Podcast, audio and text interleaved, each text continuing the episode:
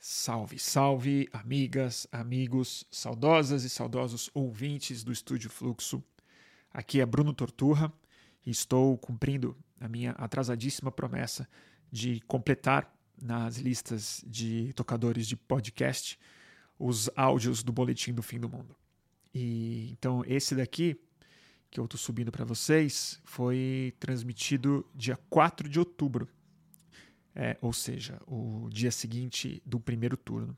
Eu estou postando isso dia 21 de novembro, então muito do que foi dito lá naturalmente se resolveu de é, alguma forma, e talvez seja interessante escutar essa perspectiva com a eleição definida já, porque é no dia seguinte, ainda muito quente a situação e muito preocupante, é, é uma conversa sobre submissão.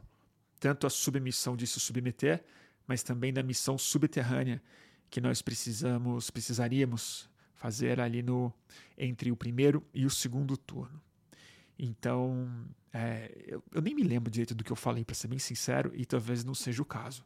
Melhor vocês escutarem da minha própria boca, se é que vocês ainda suportam. Então, espero que vocês gostem. Boletim do Fim do Mundo, a submissão. É, pessoal. Ontem a gente ia fazer calma urgente com o Greg e com a Alessandra. É, e em cima da hora a gente acabou é, desmarcando. Não foi nem por uma emergência, não é que teve algum imprevisto. Foi que a gente se falou um pouco no, no WhatsApp e tal, e a gente ainda estava processando tudo que estava acontecendo, não tinha uma ideia muito assertiva para ser colocada. Muita preocupação também, né? a gente bastante perplexo, sobretudo o Greg e a Alessandra que moram no Rio de Janeiro. Então eles também estavam é, bastante horrorizados com a vitória em primeiro turno, muito acima do que as pesquisas davam do Cláudio Castro. Isso não é pouca coisa. Isso tem um significado profundo para o país, o Cláudio Castro especificamente. Eu acho que a consolidação dessa política, depois de tanto tempo, com a chance que o Rio teve de eleger o Marcelo Freixo, ou pelo menos levar para o segundo turno, é, tem implicações muito sérias que a gente vai ter que analisar depois da vitória é, do Lula, eu es, espero, é, mas não está certa. É, mas depois do final do segundo turno, a gente vai poder discutir um pouco mais Rio de Janeiro, milícia, crime, uma série de outras coisas que estão embutidas lá. Então a gente acabou que adiou, mas amanhã rola. A gente se falou novamente, acho que tem dois dias para decantar um pouco as ideias. E cá estou eu hoje, de novo, para o para chegar no, no clichê do boletim, há uma hora atrás eu quase não fiz, quase decidi adiar, porque eu estou muito cansado, é, psicologicamente cansado. São dias de muito, muitos telefonemas, muitas reuniões, muita. Eu vou te falar, as reuniões o que menos cansa, porque quando eu, às vezes quando eu fico sozinho, é, o pensamento acaba que vai até mais. É, intenso e mais exaustivo. Mas não podemos nos dar esse luxo. Então estamos aqui hoje. Vou ajudar tudo o que eu puder nos próximos dias. Já estou ajudando com o que dá.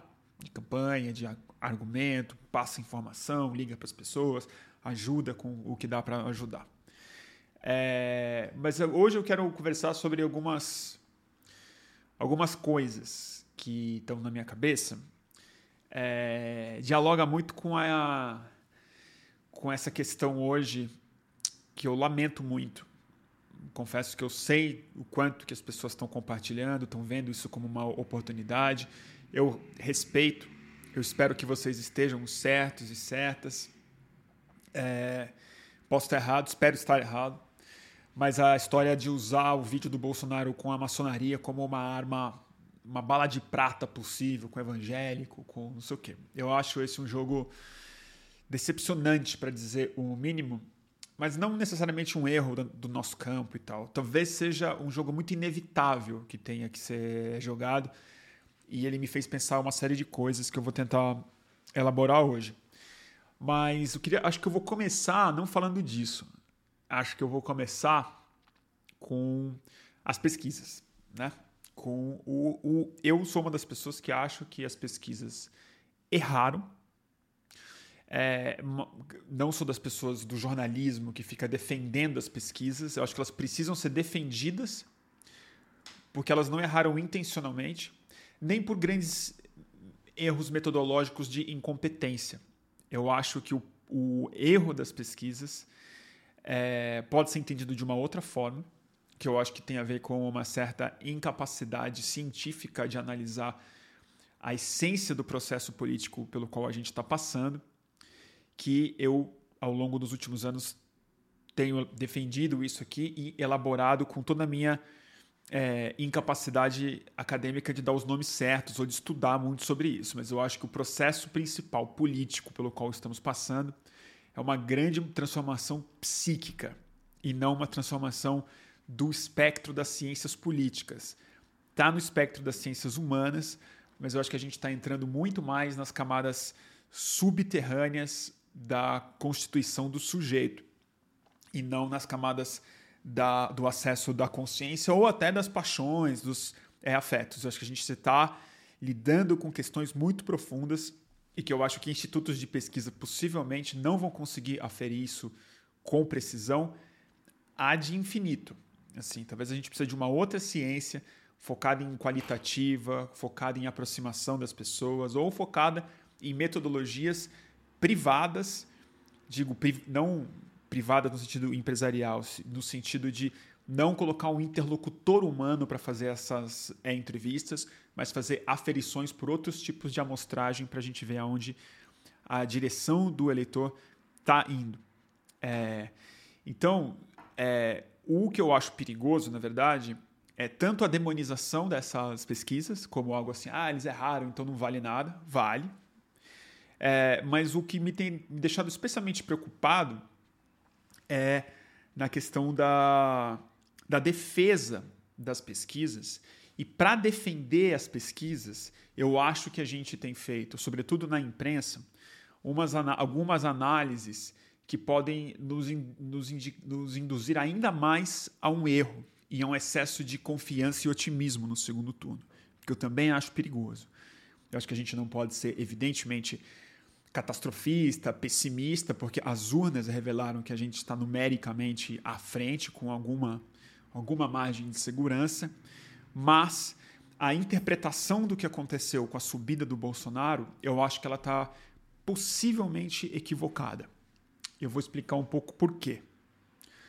É, a interpretação que ficou assim, é isso que aconteceu, com certeza.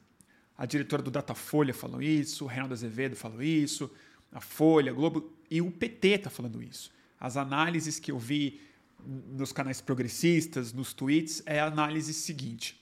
Eu até entendi essa análise no, no domingo, que é o seguinte: o voto útil foi para o Bolsonaro, o voto útil não foi para o Lula.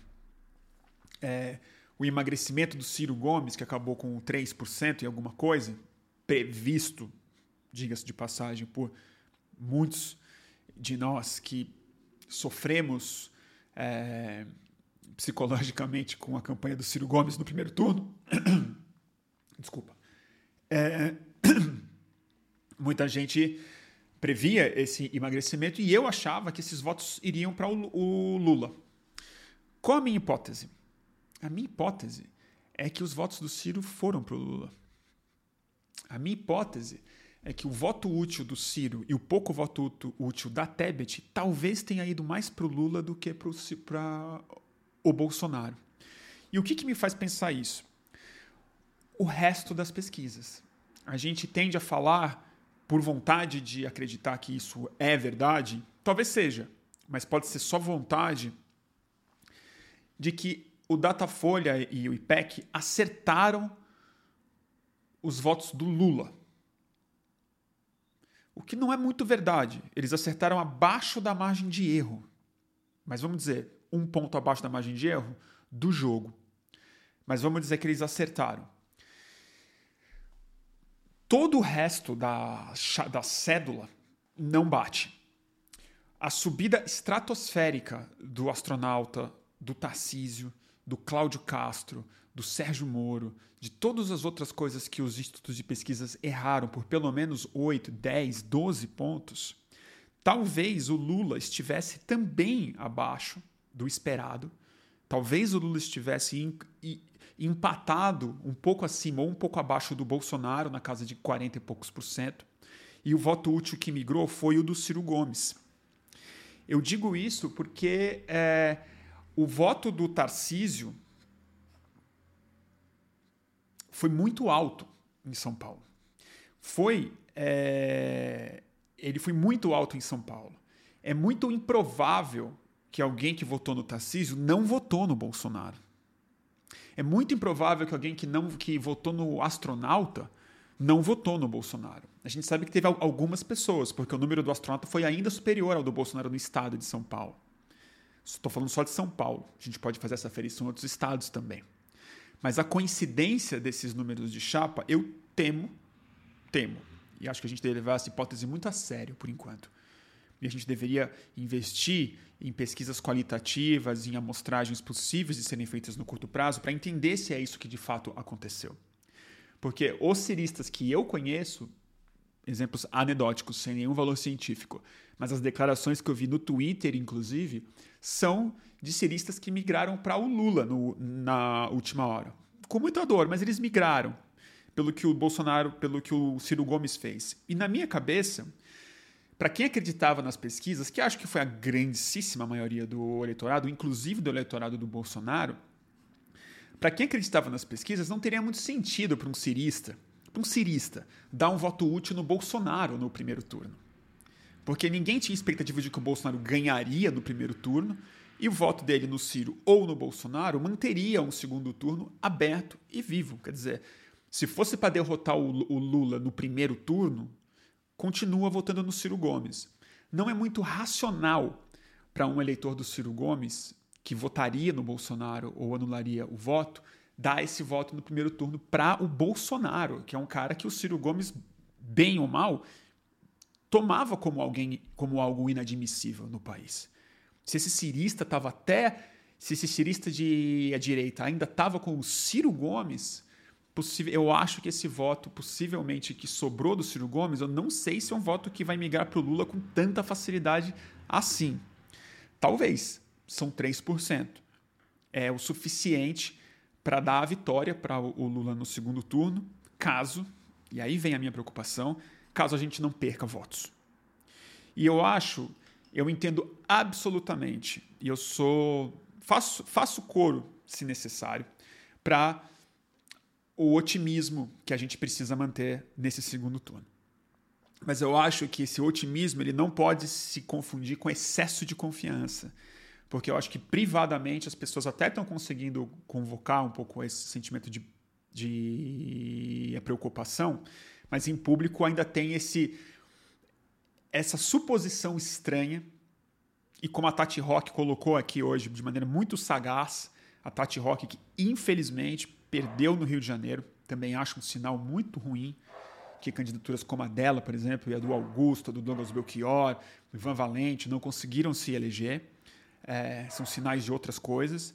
Mas ela falou: a gente ainda está com um sentimento de superioridade moral e ouso dizer, de superioridade estatística que eu temo, temo, não está muito bem respaldada por uma realidade subterrânea que hoje já está, é, que hoje precisa ser muito bem considerada. E aí que eu acho que é, vocês estão colocando aqui que vocês estão deprimidos, né? Vocês estão já se deprimindo. Eu acho compreensível. Eu estou deprimido também. Não porque a gente vai perder, tá? Eu acho que a gente vai ganhar, tá? Eu não tô certe... eu não tenho certeza disso. Não tenho certeza. Eu fui muito confiante às urnas no domingo, achava que tinha uma chance muito grande de ganhar no primeiro turno, mas eu tinha plena confiança de que a gente ganharia no segundo turno. Não a tenho mais. Você pode se deprimir com isso? Pode. Eu estou segurando uma depressão, estou segurando um abatimento interno muito forte, porque a gente não pode novamente se dar o luxo de perder tempo nessa altura do campeonato e precisa manter calma urgente. Nome do programa de amanhã. Então, mas eu, eu queria trazer só o seguinte: a confiança que a gente precisa ter agora é uma confiança bastante lúcida, muito calma e muito equilibrada e muito determinada para fazer um trabalho e uma análise difícil de fazer. Que, na minha opinião, tem a ver com o, o título da nossa live de hoje. A submissão. É um trocadilho dos que eu gosto de fazer. Submissão, antes eu estava colocando submissão como uma palavra só, porque eu acho que a gente está se submetendo. Infelizmente, eu acho que houve uma capitulação do discurso político nesse segundo turno. Já estava no primeiro, mas no segundo turno a gente está capitulando rápido. Talvez essa capitulação seja inevitável, porque talvez seja o que a gente tem a fazer. Mas é uma submissão, uma capitulação. A gente fica de joelho para, infelizmente, a instalação real da polarização teocrática no país.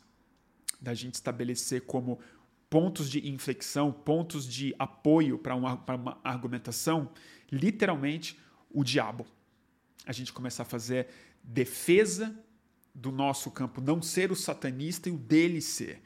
Ele frequentar uma loja maçônica que tem aquilo ali. Eu entendo todos os argumentos, não vou tirar razão de usar isso. Mas não só essa conversa, como todas as outras que eu tenho assistido privadamente nos últimos dias, passam exatamente por esse ponto. A sensação de que se esgotou o argumento político normal, se esgotou o argumento da democracia, da pandemia, da economia, que vai ser repetido, vai ser retrabalhado, vai ser repisado. Mas as fake news que o Bolsonaro jogou nos últimos dias de eleição e os vídeos que eu tenho recebido hoje e ontem no WhatsApp de gente que monitora grupo bolsonarista, evidentemente a gente está numa camada é, de submissão a um discurso teocrático que se dá não através de Deus, mas através do Satanás, através do diabo, através do pacto com forças malignas. Uh, eu acho esse um risco altíssimo da campanha uh, de redes se basear nisso como um ponto seguro para a argumentação. Eu acho que existem muitas formas de argumentar e de provar, inclusive, que o Bolsonaro é uma pessoa que representa o mal, o mal real. Se você quiser tratar ele como diabo, você está livre para fazer isso. Mas eu sinto que quando a gente entra num certo chiqueiro, é, que é o chiqueiro deles, que eles nos propuseram, a gente tende a sair muito, muito sujo disso, disso, disso tudo, porque a gente legitima a linguagem que eles estão usando. E dizer que maçonaria é uma coisa do capeta, vindo da nossa boca, é, é fake news. É mentira. E é, quantos dias a gente consegue sustentar isso com credibilidade em relação aos evangélicos aos religiosos do país, sem que os, os pastores desses rebanhos tenham tempo suficiente para reconduzir essas pessoas para a ideia de que a gente está tentando aliciá-los, que a gente é do demônio fingindo que, que eles não são, não sei o quê. E como a maçonaria é uma organização profundamente reacionária no país, e a gente sabe muito bem disso, eles têm instrumentos, inclusive, de pacificar a própria ideia que as pessoas têm da maçonaria no curto prazo. Eu não sei se isso se sustenta por quatro semanas. Eu realmente não sei se isso se sustenta por quatro semanas. É... Mas talvez isso não seja o mais importante que eu quero colocar, porque a questão que eu quero dizer é a relação disso com as pesquisas. Por que, que o, o sub, o, a, a submissão que eu acho que a gente está se submetendo a esse a discurso, pode ser um jogo perigoso, mas por que, que eu troquei de submissão para sub-espaço é missão? Porque eu acho que a gente está numa num território agora em que a fronteira vanguardista da campanha, a fronteira aonde o território tem que ser explorado, e isso foi inaugurado com clareza hoje, de maneira muito forte, é o da missão subterrânea, o da missão que está abaixo do solo visível, do piso é, da argumentação política, da argumentação das campanhas oficiais, do discurso dos partidos, é, do discurso que pode ir para a TV, que pode ser assinado por organizações e por, e por, lá, por correligionários partidários. Enfim. É, e eu digo isso com certa Estou meio perdido, mas eu chego lá. Eu digo isso com. Porque eu acho que isso se encaixa muito na disfunção das pesquisas. Eu vou explicar por quê. É, eu acho que, assim como 2018, a eleição de 2018 destruiu a, o mundo do marqueteiro político, que muita gente achava que esse ano ia ser recuperado com força e tal, é, eu acho que esse ano ficou muito claro é, é, que o que era uma onda de direita, de extrema direita no país, ela se enraizou por quatro anos em sistemas de pensamento, sistemas de comunicação, infraestruturas informacionais que acabam criando outras infraestruturas e outras estruturas internas na, na, na construção do pensamento das pessoas e das suas próprias identidades, que elas estão completamente fora da ciência política, da análise dos argumentos políticos clássicos que a gente, por ser de humanas e por ser gente que constrói campanhas a partir de uma trajetória política, porque eu sei, o eleitor de esquerda não necessariamente é muito politizado, mas quem faz campanha da esquerda é. Quem tem autoridade partidária, tempo de história, legitimidade, estudo, análise política no campo progressista nos últimos 30, 40, 8 anos, todo mundo vem nesse universo da ciência política. E eu acho que a gente está criando uma certa obsolescência exatamente na margem social necessária para ganhar uma eleição majoritária. Eu não estou dizendo que não vale ainda análise cientista político, vale muito vale talvez 40% dos votos, 45, 41, 38, 27, eu não sei dizer. Mas eu acho que não vale 50% mais um. Eu acho que a margem exatamente necessária para ganhar do Bolsonaro, que é um político subterrâneo em muitos sentidos, que é um universo que não vem da ciência política, é um universo, é um universo que vem exatamente como propriedade emergente dessas novas estruturas de comunicação, eles são filhos e mães dessas mesmas estruturas, né? E que representam paixões, afetos e tendências é, é, humanas fascistas e necrófilas, especialmente refratárias a quem? Às ciências humanas. Não existe ciência que o Bolsonaro odeia mais do que a ciência é humana. Eles são inimigos da física, da química, da biologia, da matemática, da, de, de qualquer coisa, né? da, geometria eles são inimigos. Mas a ciência que realmente incomoda o fascista é o estudo da história e da, e da política como um território onde os conflitos são resolvidos na linguagem. E nessa nova estrutura de linguagem que apareceu nos últimos 20 anos, mas floresceu no Brasil nos últimos 10, eles são as criaturas naturais desse espaço. E esse espaço, quando eu falo que é subterrâneo, é na seguinte impressão que eu tenho. As pesquisas não aferem esses votos corretamente, não pegaram os 15% de diferença do Tarcísio, do Rodrigo, do, do, da, do Cláudio Castro, né? do Sérgio Moro, do astronauta, talvez do próprio Bolsonaro, que, como eu disse antes, talvez esses votos dele não sejam votos úteis, pessoal.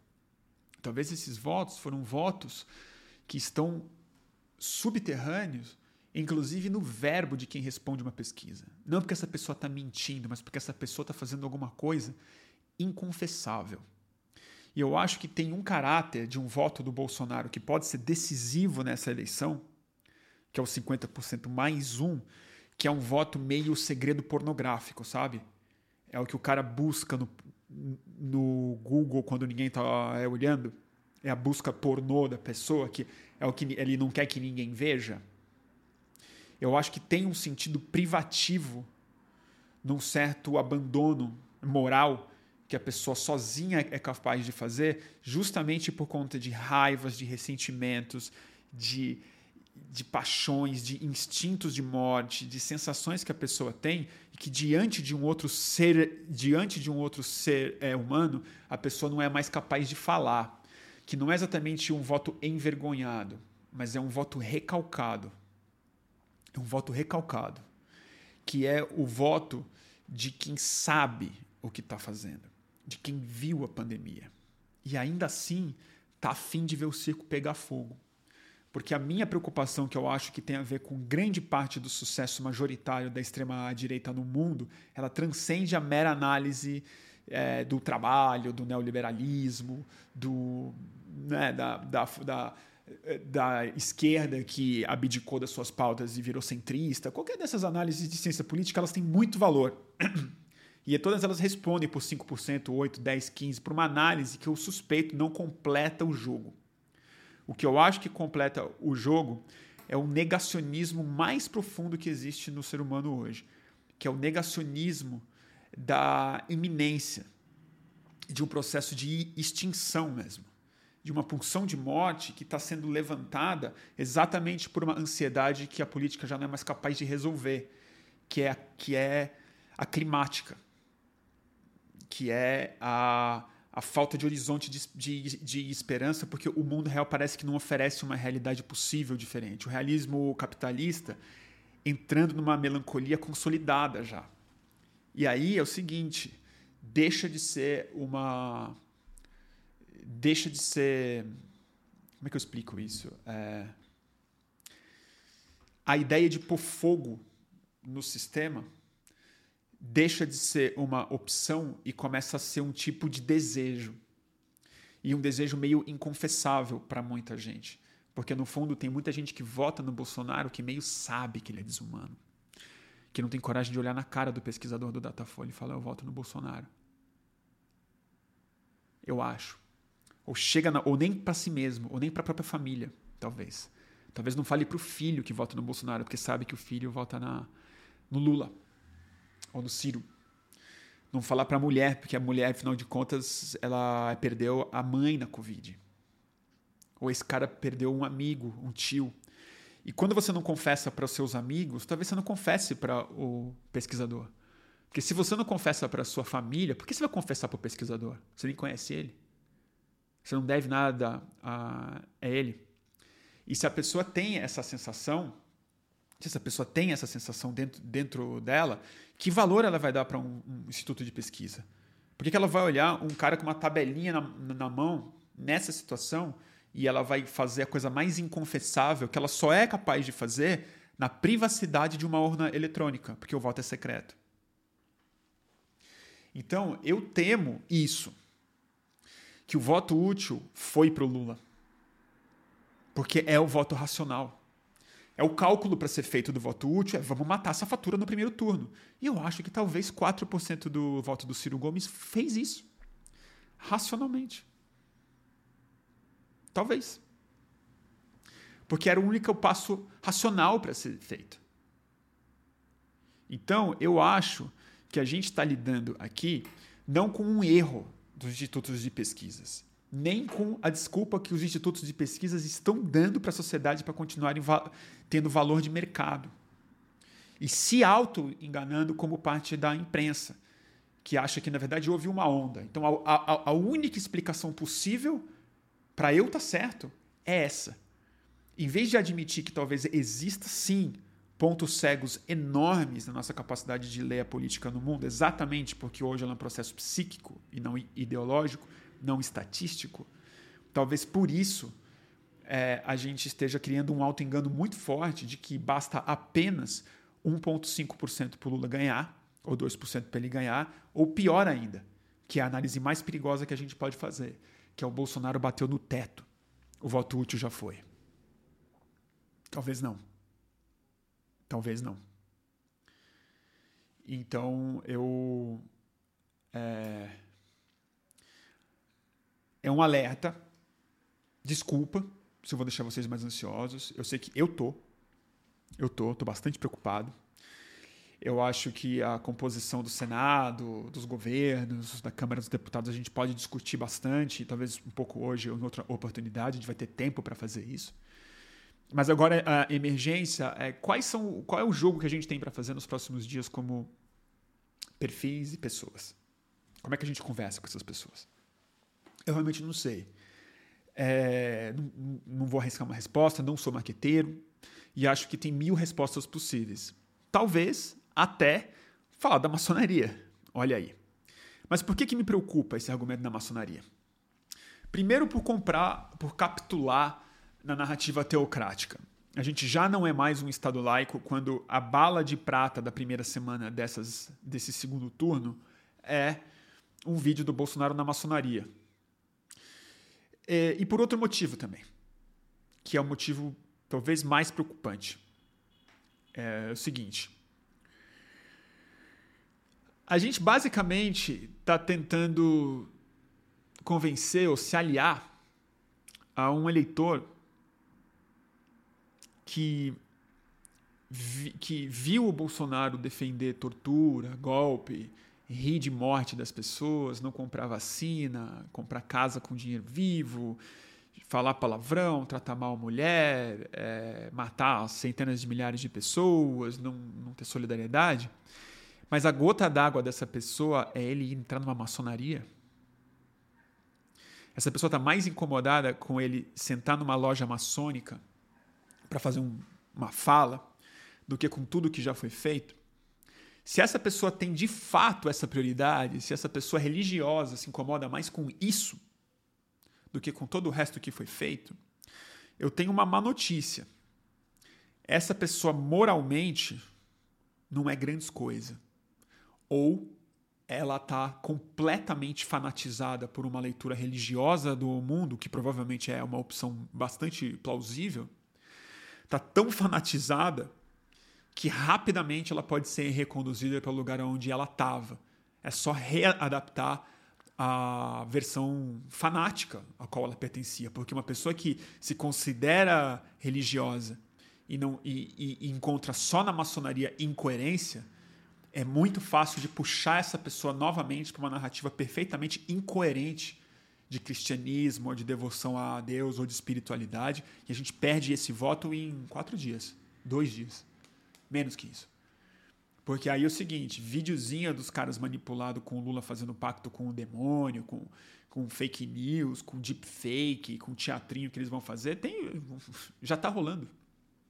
Já tá rolando. Já tá rolando. Então, assim, ou a gente encontra novamente eixos morais que sejam, morais, espirituais que sejam, mas que dialogue não com os preconceitos das pessoas, mas com os anjos mais positivos que elas possam ter dentro do coração delas ainda, eu acho que é um jogo reacionário e um jogo perdido. Porque assim, dá para dizer até que o Bolsonaro é do, é do demônio, gente. Mas não porque ele entrou numa loja maçônica, vai. A loja maçônica é reacionária, é um ambiente onde o Bolsonaro se sente em casa, como ele se sente em casa em clube de tiro, como ele se sente em casa numa na Fiesp, no culto evangélico do Silas Malafaia, com a, com a Arautos do Evangelho. Que amanhã ele senta lá e pronto, o assunto está é, resolvido.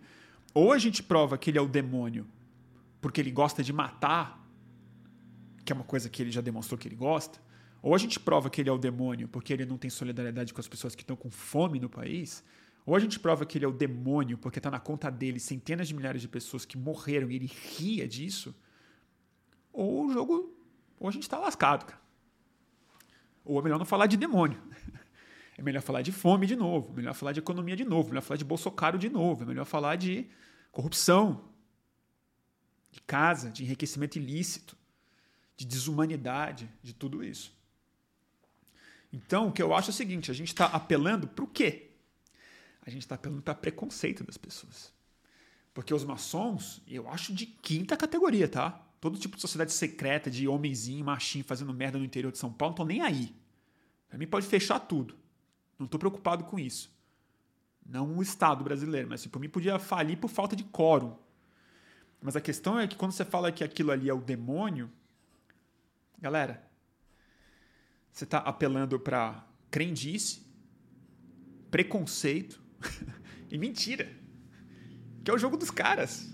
É o território deles, cara. É o território deles. Vocês querem lutar no chiqueiro? Melhor você ser um porco. Eu não acho que a gente é.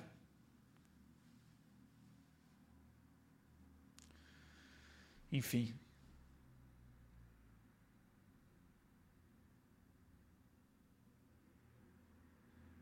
Mas é isso. Deixa eu ler um pouco de. Deixa eu ler um pouco de comentário aqui. Ah, gente, quem, quem quiser. Deixa eu ver aqui. Hoje não. Ah, ninguém fez superchat hoje? Ah, tudo bem. Quem quiser fazer superchat, viu, gente? No último foi super legal. Eu vou colocar até aqui, eu não devia fazer isso, que parece que tô pedindo dízimo, né? Vou colocar aqui, ó, gente, ó. Tem o Pix do fluxo, tá? Para quem quiser dar uma força. É, daqui a pouco eu tiro. É, deixa eu ler um pouco de comentário de vocês.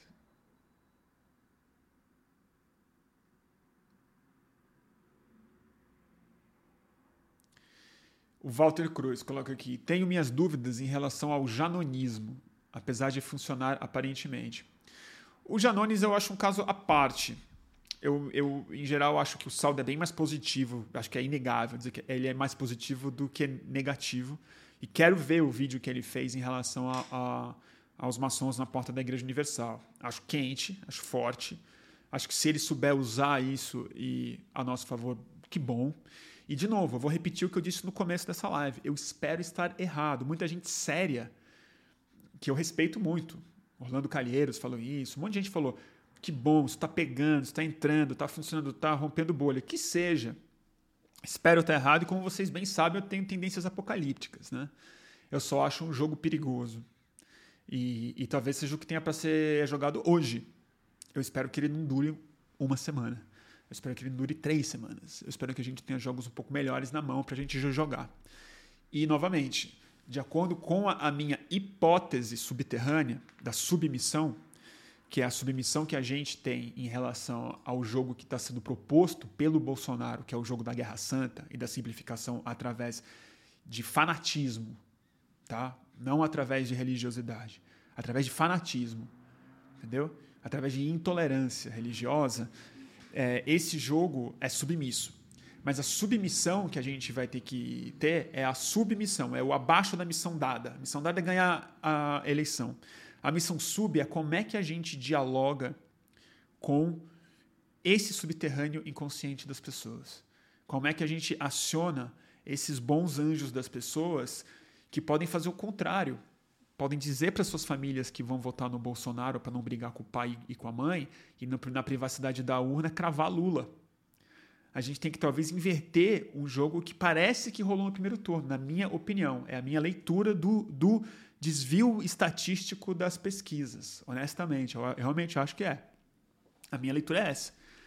Posso estar errado? Evidentemente. Eu espero estar errado. Como em geral, eu, eu prefiro estar errado. Mas eu estou sendo honesto junto com vocês aqui.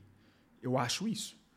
Eu acho que a nossa submissão é como é que abaixo do território a gente vai conseguir usar essas infraestruturas digitais e sociais que já se instalaram na linguagem na cabeça das pessoas.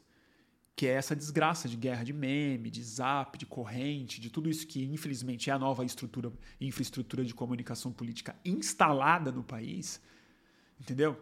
Como é que a gente consegue jogar esse jogo e acionar outras partes das pulsões e das paixões humanas que existe.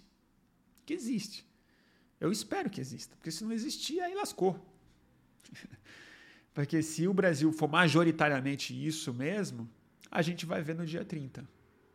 E aí, amigo, eu honestamente, assim, eu, eu já aviso para não ter que falar isso depois. Se a gente, se o Bolsonaro ganha essa eleição, de novo, vai ser muito difícil assim a gente ser condescendente e culpar a desinformação, a mentira do Bolsonaro, porque é exatamente isso, galera. Se as pessoas estão mais preocupadas com a mentira, se as pessoas estão acreditando mais nas mentiras do que em três anos, dois anos e meio de pandemia, de ruína econômica no supermercado, de fome na cara de todo mundo, as pessoas o Brasil acreditar ainda no pastor mais do que na realidade objetiva, aí tudo bem. Mas vai ser difícil, assim, a gente né, é, não entender isso como um desvio muito grave, moral, psíquico e, inclusive, espiritual. Porque aí também, vou te falar, é quase preconceito, é quase é quase elitismo achar que essas pessoas não têm agência moral suficiente, racionalidade o suficiente para estar tá presente nesse mundo daqui. É como se fosse o quê? Robô de Malafaia? Robô do Bolsonaro? Não é, né? São seres humanos, eu confio neles. na maioria, eu espero. Então esse é o meu medo. Eu acho que parte dessa campanha ela é justamente não tratar essas pessoas como seres manipuláveis, mas seres persuasíveis, o que é uma, uma, uma diferença crucial nesse caso. É a diferença de política para é propaganda. É a diferença de política para manipulação, para fascismo, para mentira mesmo. Né? Vamos ver.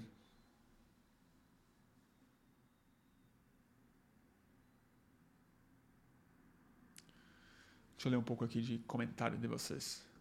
Oh, obrigado pelo, pelo superchat, H. Moraes.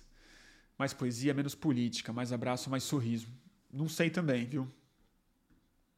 Também não acho que poesia está funcionando muito bem, não. Luiz Fernando Rodrigues, brigadíssimo pelo generoso superchat. Luiz. Bruno, sobre o que tu vai falar pós-eleições? Pássaros. Graeber, ninguém mais aguenta conversar sobre centrão e coisas do tipo. Eu concordo em gênero, número e grau com você. Diga uma coisa, Lula ganhando vai mudar bem o tema das lives. Posso te garantir. Vai, a gente vai voltar a falar mais de passarinho, de mudança climática, de como é que pressiona esse governo, o governo Lula, no caso, a, a, é governar em direção ao século XXI e não em direção à reconstrução do século XX é, falar de livro, falar de música, entrevistar pessoas sobre outros assuntos, falar sobre né, as coisas que eu, que eu gosto de falar de verdade. Eu não gosto de falar de política, acho chato demais. Acho muito chato falar de política, pra ser bem sincero, é tóxico. Se o Bolsonaro ganhar, o que é, novamente, uma possibilidade para lá de real, é... aí eu não sei do que, que a gente vai falar. Aí eu não sei. Eu acho que eu vou dar, inclusive, um tempo de rede social. Não, não, pretendo seguir no caminho que eu passei os últimos quatro anos. Acho que vai ser fútil. Aí tem que ver como é que, como é que redireciona a, a função da, do diálogo público, da comunicação, da minha própria vida pessoal e tal. Tudo isso fica muito em jogo mesmo para mim. Não consigo pensar objetivamente ainda nisso. É, não consigo considerar como um cenário palpável, mas eu já admito que ele é muito possível. Anderson Peron, obrigadíssimo pelo superchat, muito generoso também. Entendo os covardes que declaram votos em Bolsonaro. Agora, aqueles que votam no excrementíssimo, para citar galãs feios, mas se clamufam, se esquivam para não serem pregos e tal, eu só lamento para ser sincero, tenho medo, tenho medo de gente assim. Pois é. E gente assim é a base do fascismo, gente, desculpa dizer. Outro papo aí que sempre tem, né? Não podemos chamar os 51 milhões de pessoas de fascistas no Brasil e tal. Mas é. Eles não são fascistas. Então, talvez eles não saibam, né? Talvez eles não saibam. Talvez eles não se considerem, talvez eles não se expressem como tal na vida cotidiana. Mas, assim, você acha que a Alemanha do Adolf Hitler era um monte de genocida andando na rua, esfaqueando gente e, e gritando slogans do Hitler. Não, estava cheio de, de gente inteligente, gente boa, gente que gostava de bichinho tal, não sei o quê, que na hora H caiu nisso porque se viu representada em lugares subterrâneos. Esse é meu, e esse é o perigo mesmo que você colocou. O perigo é a pessoa que vota inconfessavelmente. Porque essa pessoa ela está respondendo a comunicações de outra ordem. E ela está se escondendo atrás do antipetismo, que é uma máscara muito confortável para esses sentimentos inconfessáveis que ela só consegue ter na privacidade ali do do ex-voto ali no VotoTube, que ela vai ali e fecha e fala, o pessoal não está vendo, ó. Confirma. Aquela outra máxima, não sei quem que colocou, mas é perfeita, né? Que, que moral é o que você faz quando as pessoas não estão olhando, né? E eu acho que esse voto existe. E ele pode ser decisivo. Como eu acho que foi. Já.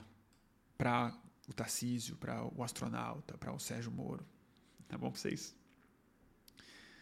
É gente que não disse pro pesquisador que votaria no Sérgio Moro porque sabe que ele foi um juiz ladrão. Mas sabe o que mais a pessoa topa? sabe que ele prendeu o Lula injustamente. Sabe o quê? Ela quer que se, ela, ela, ela prefere assim. Para ela tudo bem. Para ela tudo bem prender o Lula injustamente. Sabe por quê? Porque o Lula não gosta dele.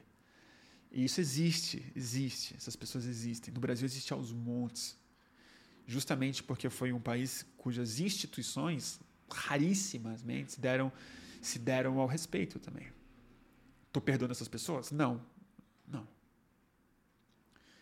Mas eu acho que isso existe. Eu acho que elas existem. Aos borbotões. Alex, obrigado pelo superchat de novo, Alex. Muito generoso.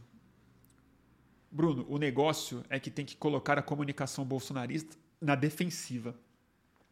A pauta positiva não ecoa mais do que já pode. Vídeo Salles. Isso é um bom ponto, Alex. Colocar a comunicação bolsonarista na defensiva é um excelente ar argumento para seguir na estratégia maçom e por aí vai. É que eu acho que tem estratégias e estratégias. A que o Janones faz, eu acho agressiva, negativa, mas eu não acho ela, ela reacionária. Eu acho ela, ela constrange os caras, botam eles no incêndio do cacete e tal. Mas essas do, dessas do maçom de Guerra Santa, eu te confesso que eu fico um pouco preocupado. Mas é isso, já expliquei os motivos e, novamente, posso estar errado. Algum efeito surte. Evelyn Martins, brigadíssimo pela doação também. Luiz Pambuquian, obrigado pela doação. Laís, desculpa, Laís, eu li errado. Obrigado pela doação. Bruno, a taxa de rejeição vai definir essa eleição. Pelas pesquisas, a de Bolsonaro estava maior. Isso não mostra uma tendência de brancos nulos irem para o Lula na falta de opção? Laís, eu não acho que a taxa de rejeição do Bolsonaro necessariamente está certa nas mesmas pesquisas que erraram tanto. É isso que eu acho. Acho que é, talvez sim, mas eu não, eu já não estou tomando essas pesquisas como bússola. Eu não acho que é um mapa atualizado da topologia política. É, mas sim, eu suspeito que a rejeição do Bolsonaro é maior do que a do Lula, mas eles estão fazendo uma coisa muito inteligente a campanha do Bolsonaro e, lamentavelmente, esses, esses pulhas tucanos, neo-tucanos, como Rodrigo Garcia e, e por aí vai, esses desgraçados que fizeram o que fizeram hoje, eles estão servindo ao antipetismo que é, que é eles já entenderam que o Lula é maior que o PT. Então eles estão querendo tratar uma eleição do PT agora e não do Lula. Isso é muito decisivo. Então é, a rejeição do Lula pode ser baixa, mas a do PT possivelmente é um pouco mais alta.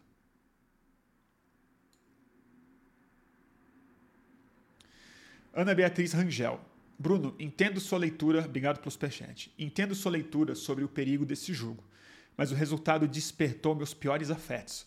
Me lembrei do Safatri, necessidade de radicalizar. Eu não sei se o Safatri vai achar que isso é radicalizar, viu, Ana? Eu não sei se ele vai concordar com isso. Porque os piores afetos não sei se são os mais desejáveis também. Eu entendo o que você está colocando. Mas radicalizar em direção a quê, né? Minha preocupação é essa. Luiz Eduardo Miller.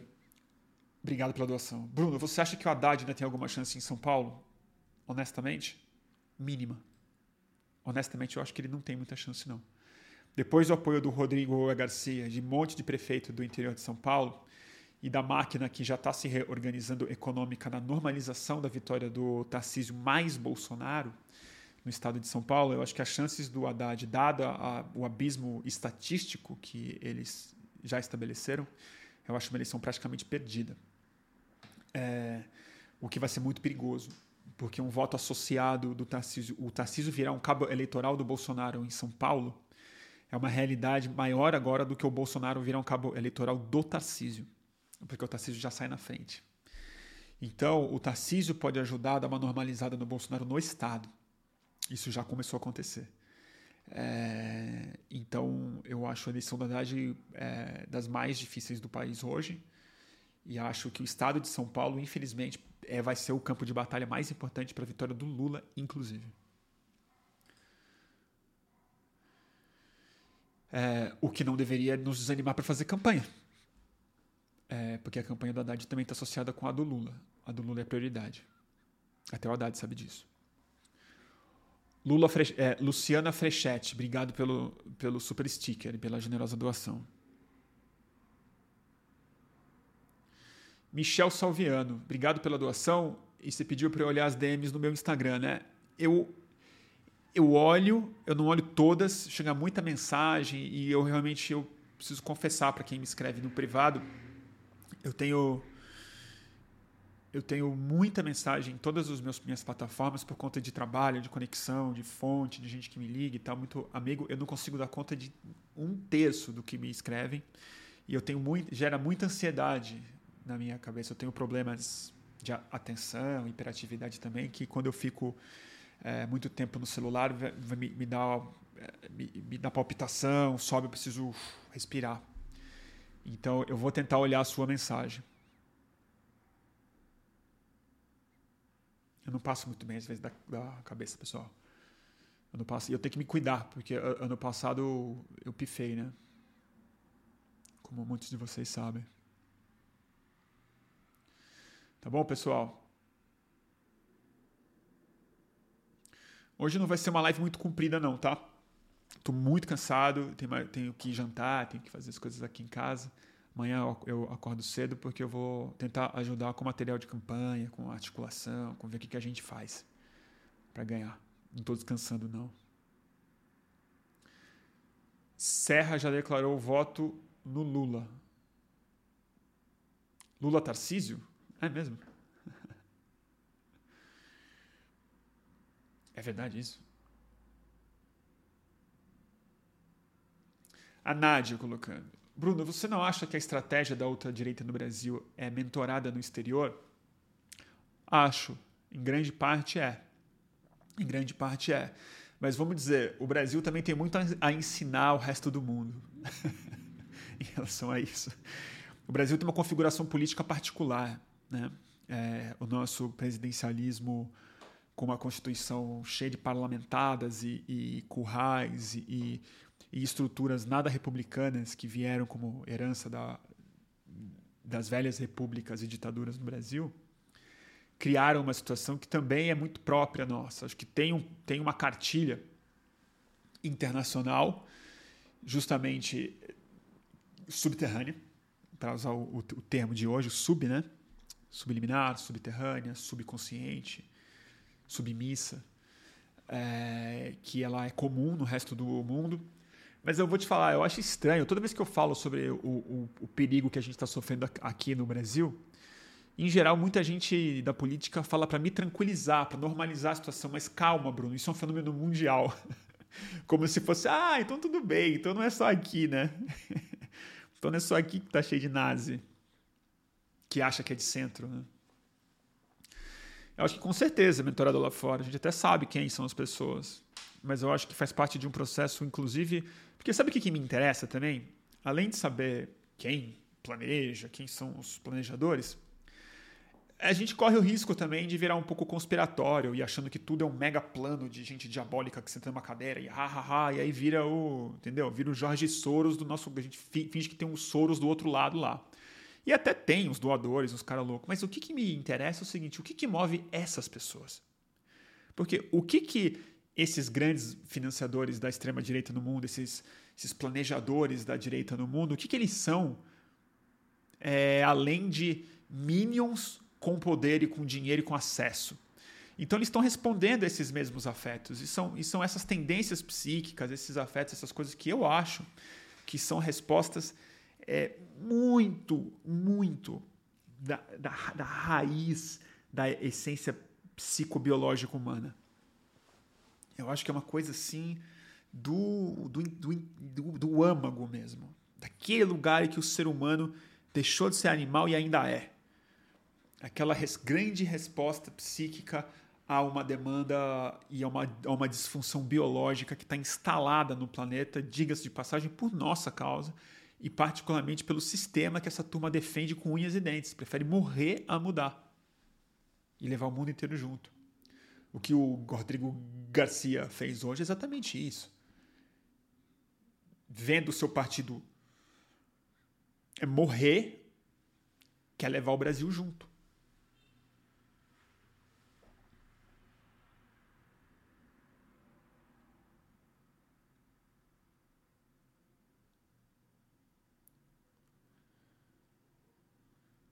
Marina Gênova, obrigadíssimo pela doação, Marina. Obrigado mesmo. Deixa eu ler um comentário aqui, ó.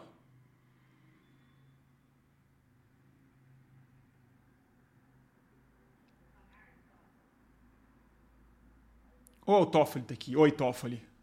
Toffoli, tô em tanta falta com você, cara.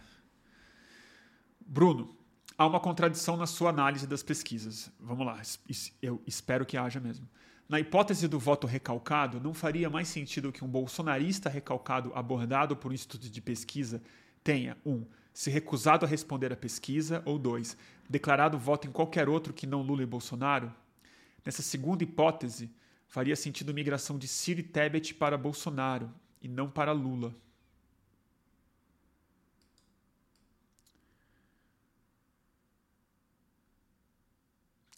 É, eu acho que pode ser recusar responder a pesquisa.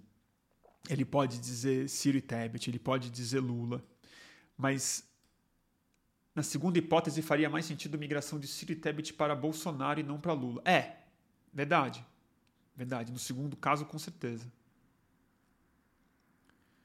É, tem uma contradição mesmo, verdade. Não bate com o, o sentido original da pergunta, né?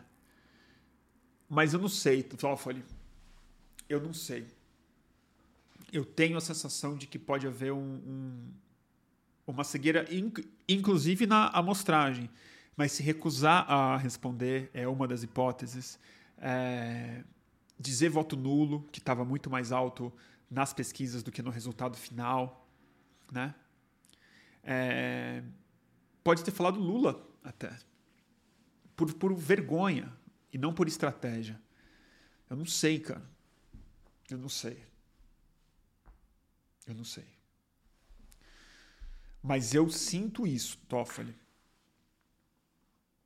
Eu sinto isso. Que é, ele, ele responde mais a minha hipótese, não a hora da, da, da, da, pesquisa em si, do que aconteceu em cada caso a caso, mas da associação com os demais números na pesquisa. Entendeu? Eu acho muito improvável um cara que é, tanto voto para o astronauta e ter tido voto útil do cirista no Bolsonaro simultaneamente. Eu não sei.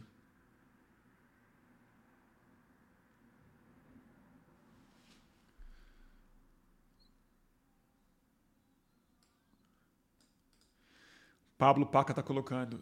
3% a mais não salvaria a alma da pátria. a alma talvez não, mas a pátria começa a salvar, né? Já, se salvar o corpo, a gente trabalha a alma com mais calma. o problema é perecer o próprio corpo, que eu acho que é o que significa mesmo a vitória do Bolsonaro. Eu acho que o território brasileiro fica, fica biologicamente condenado. É... Janine, obrigado pela doação. Nossa, generosíssima. O jogo tá bruto.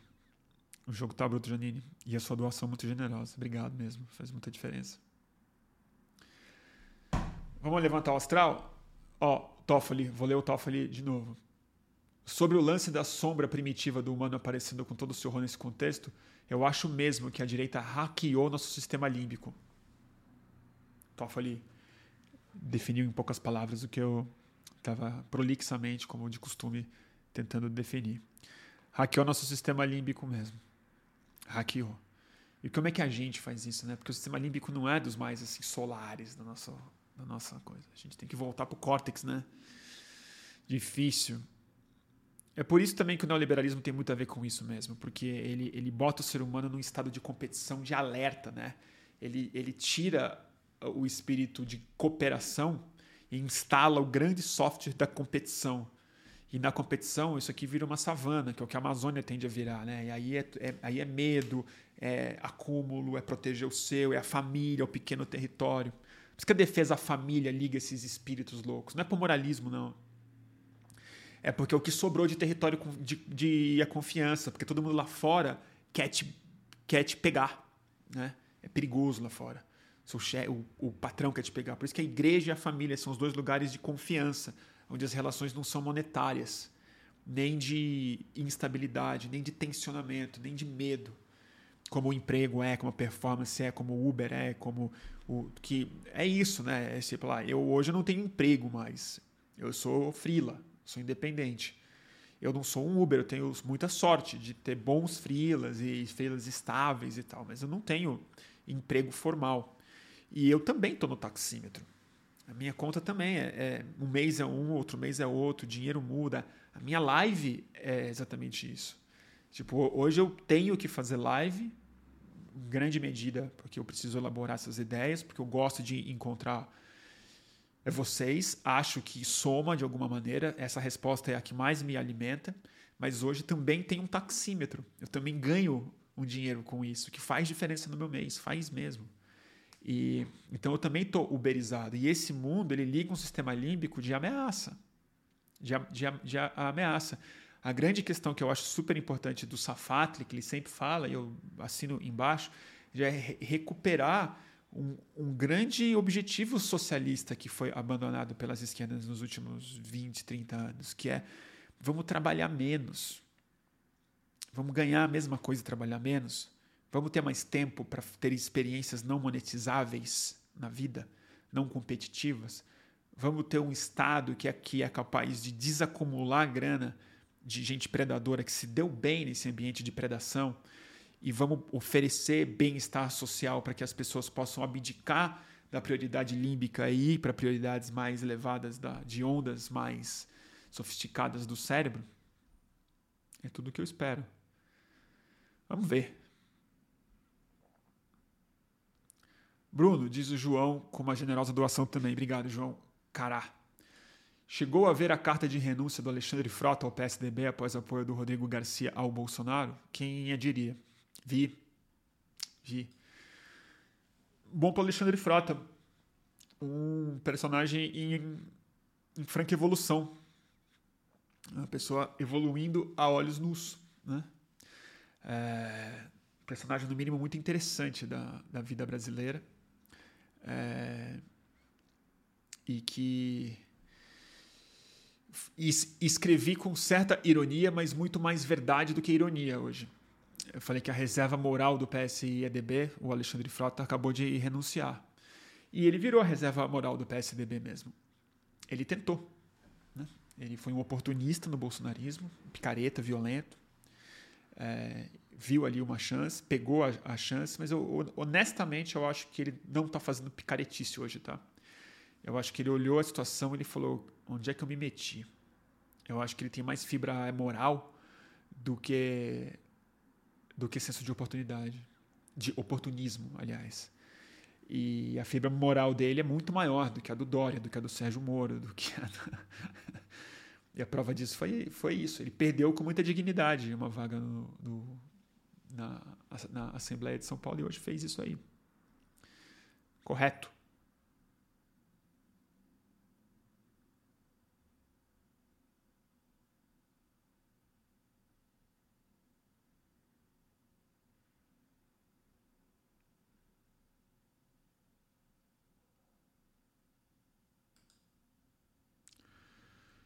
Elisa Cruz. Oi, Elisa. Obrigado pela doação. O Janones também aciona o sistema límbico, não? Talvez seja essa a razão do sucesso dele. Não sei dizer. Eu vou deixar essa pro Toffoli. Eu acho que o sistema límbico tem mais a ver com medo, com reações emotivas muito rápidas. Eu acho que o Janones ele é um cara hábil no ecossistema que ele está enfiado e ele está usando técnicas é, técnicas de rede social que eles, esses caras usam de maneira muito esperta contra eles o que é muito mais uma tática de guerrilha do que uma tática emocional. Ele está fazendo que a comunicação dos caras fique na defensiva e ele cria um ruído e um bug dentro do sistema. Mas eu não acho que o Janone está inspirando medo nas pessoas ou colocando o povo sob pânico, apesar de achar que a gente tem que fazer isso também.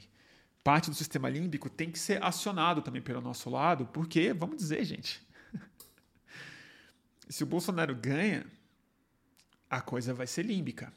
A coisa vai ser de medo, de instalação de sobrevivência no país, de ataque aos biomas, aos povos indígenas, ao clima, a nossa existência como, como cidadãos e cidadãs é, esquerda, jornalistas, livres comunicadores.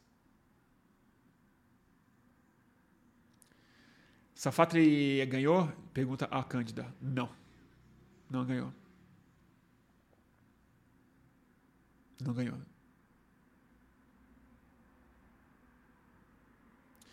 Ah, o Ricardo Brandão tá colocando aqui. Pô, Bruno, gosto de você e do Safatli. Ele você votou neles, diz, diz aqui. Mas eu achei triste ver vocês falando de Cuba principalmente nessa semana que foi aprovado o Código da Família. A gente não falou de Cuba, a gente falou uma frase sobre Cuba, né, que eu concordei com o Safato. Ele falou que ele já falou que Cuba é uma revolução degenerada. E eu falei, é, eu também acho. Eu não vou elaborar muito aqui nisso, porque eu acho que vai ser uma conversa muito longa para se, se ter, e eu não entendo muito do assunto para falar para você, honestamente. Mas eu não. Eu não. Eu, eu reconheço que o principal problema que Cuba passa é o embargo, é a tentativa sucessiva por décadas de, de destruição do socialismo cubano, tentativa de assassinato e, e todo o resto. Mas isso não significa que a Revolução de Cuba não tenha produzido uma série de contradições, de violências e de autoritarismo a dissidentes internos que não são agentes do imperialismo. A literatura é farta disso de gente que é socialista, que mantém inclusive apoio à Revolução Cubana, mas que teve que sair de Cuba por ser perseguido simplesmente por ser uma voz crítica. E eu acho que nesse sentido se degenera sim uma revolução é uma revolução é socialista que tem como prioridade, deveria se ter como prioridade a divisão do poder é, de forma mais ampla e decidida do que o que foi feito. A gente pode argumentar mil anos eu vou perder, porque eu não tenho estudo para falar muito bem de, ou muito mal de Cuba. Mas eu acho que nesse sentido eu, eu me sinto seguro para não assinar embaixo mesmo do regime cubano. É, e nunca fui para lá, não, tal, mas eu não. E como vocês bem sabem, já disse mil, mil vezes aqui, eu não, eu não tenho, é, eu não consigo admirar assim é, nenhum desses grandes estados capitalistas e socialistas em, em funcionamento hoje no mundo. É, eu acho que a, as contradições em geral são muito maiores do que do que do que as virtudes no, no geral. Né?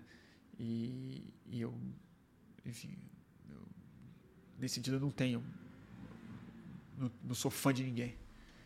Eu, eu estou sendo empurrado assim por falta de opção para um, um, anarquismo meio conformado assim, falando, hum, eu não sei como, não tenho ideia de como organizar isso, isso aqui. Não estudei para isso, não sei lá. Clarissa Guerra, nossa gente, vocês estão muito generosos hoje. Para. Obrigado pela generosa doação, mesmo. Putz. Um limbo entre entender a saída desesperada do que precisamos de que precisamos jogar o mesmo jogo, surge preconceituoso ou manter o caráter que acreditamos de verdade e é quem somos. O boletim sempre bate forte. Obrigada, Bruno. Obrigada a você, Carissa. É esse limbo mesmo. É esse limbo mesmo. É, uma, é, é essa submissão que eu estou colocando. É a submissão, é a missão abaixo do, do terreno e se submeter a um jogo sujo que a gente preferia não jogar. A questão é saber que tipo de falta a gente vai fazer. A gente vai fazer falta? Vai. A gente vai fazer falta. Mas a gente vai fazer qual falta? Tem muitos tipos de falta que você pode fazer. Tem... E, e isso muda o jogo também. Você perde moral quando você faz certas faltas. E, e, então eu não sei. Eu realmente não sei. É só uma provocação, gente. Guilherme Kuhlmann Fernandes. Generosa doação também. Brigadíssimo. Ah, só um, um Rojava e Chiapas, Bruno. Verdade. Zapatismo, ó. Os caras foram muito firmeza. Vou ler o comentário que o Guilherme fez com a generosa doação dele. Não consigo ver nenhum cenário que reverta o seguinte. Vamos lá. 1980, 7,5% de evangélicos no Brasil. Em 2000, 15. 20 em, em 2020, 30%. dobra a cada 20 anos. Em 2026, já estarão perto dos 50%. Aí acabou. É a dinastia Bolsonaro até 2050. Não sei. Não sei. Não sei. Eu acho que a, o aparecimento do Bolsonaro e essa eleição particularmente e a politização das igrejas gigantescas por dentro delas, eu acho que pode provocar uma complexificação e um processo interno de crítica e autocrítica e de transformações políticas na própria base evangélica do país. Eu acho que o, tem várias questões muito difíceis que eu acho que a gente vai ter que fazer outro programa, talvez entrevistar alguém para falar mais aprofundadamente sobre isso. Mas o que, que eu acho? E isso é preocupante, tá? Não estou dizendo isso como um bom sinal.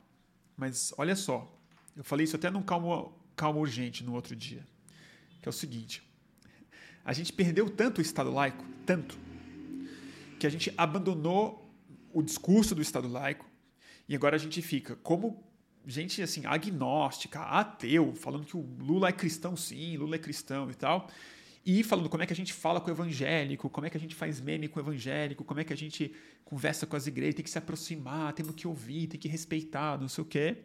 Ou seja, abandonamos o muro de separação da igreja e do, e do Estado, assim, capitulamos, submissos, para citar o livro do Michel Houellebecq, Submissão, que tem a ver exatamente com isso. Mas inverteu tanto, a coisa está num, num, paroxismo tão desgraçado, que sabe o que está acontecendo agora?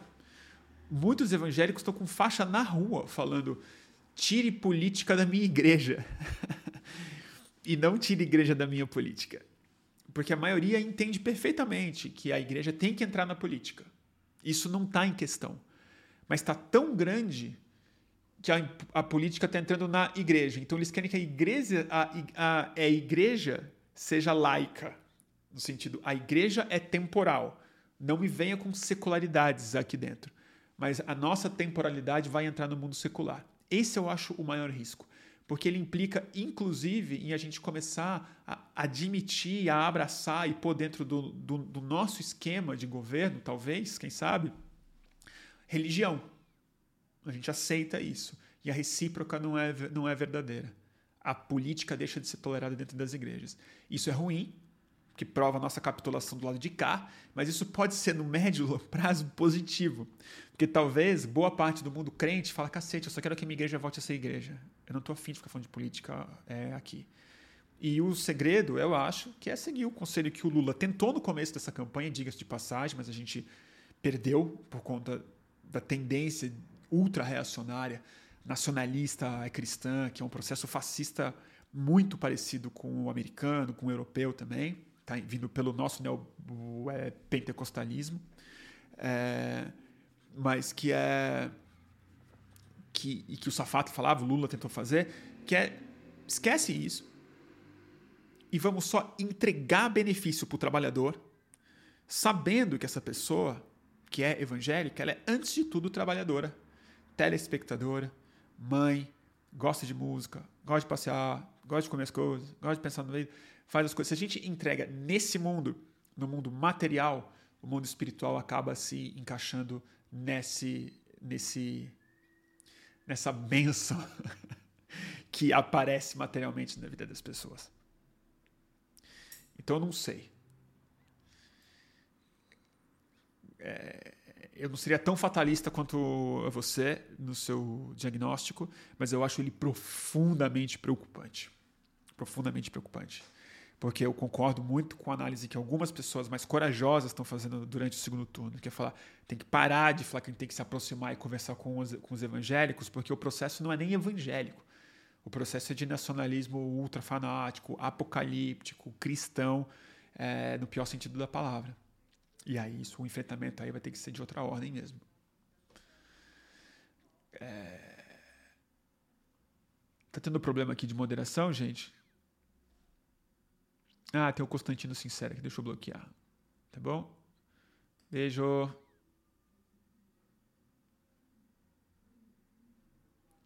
Bloqueei o usuário, tá, gente?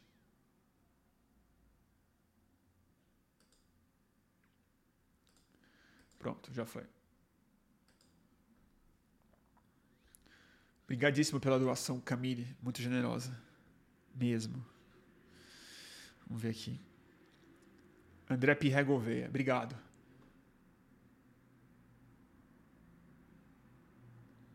Bruno, sugestão para podermos contribuir. Dá uma olhada em algum lugar de financiamento coletivo. Tem, tem o Catarse do Fluxo. É...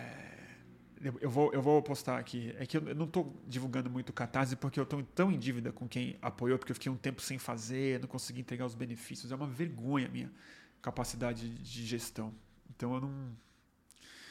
Mas tem, tem o, tem o, o, o fluxo no Catarse, mas como eu fiquei tanto tempo instável, não sabendo se eu ia conseguir fazer boletim ou, ou não, acabou que o Superchat é mais, mais justo, assim, porque é, é de acordo com a live. É, o Pix também, vou recolocar ele aqui para quem quiser fazer uma doação hoje. E. É, E, e, também tem um desconto nas, nas plataformas de financiamento coletivo. Pega não 30%, pega 15%. Que é bem menos, mas ainda assim é bastante. É bastante. Obrigado pela sua doação. Mesmo. Tá bom, pessoal? Eu vou desligar. Tá bom, gente? É, porque eu quero estar tá nove e meia jantando. Pessoal, eu odeio fazer isso, mas deixa seu like, assina o canal, tá bom? Assinando o canal, vocês ficam sabendo quando tem novos boletins é, e ajuda a chegar para mais gente essa, essas ideias se vocês acham que vale a pena. É, dito isso, amanhã é muito provável que haja é, Calma Urgente, o programa que eu tenho feito com a Alessandra Rufino e o Gregório Duvivier. Nós três somos é, algumas das pessoas da incrível equipe que faz o Greg News. A Alessandra é a diretora do programa é, e o Greg é o Greg. E amanhã deve ter a gente comentando as pesquisas, o Rio, falando da vida, vendo o que, que vai acontecer. Quem, quem viu sabe como é que é, não tem pauta, a gente vai indo e uma hora para. Tá bom? Deve ser amanhã às oito, talvez, por aí. Tiago Nicásio falando, obrigado pela doação. No Roda Viva, em 2013, você explicou a necessidade de financiar mídias independentes. Segue o fruto dessa fala. Pois é, Nicásio. Eu achava que a gente estaria num lugar mais fecundo hoje em dia, para ser bem sincero.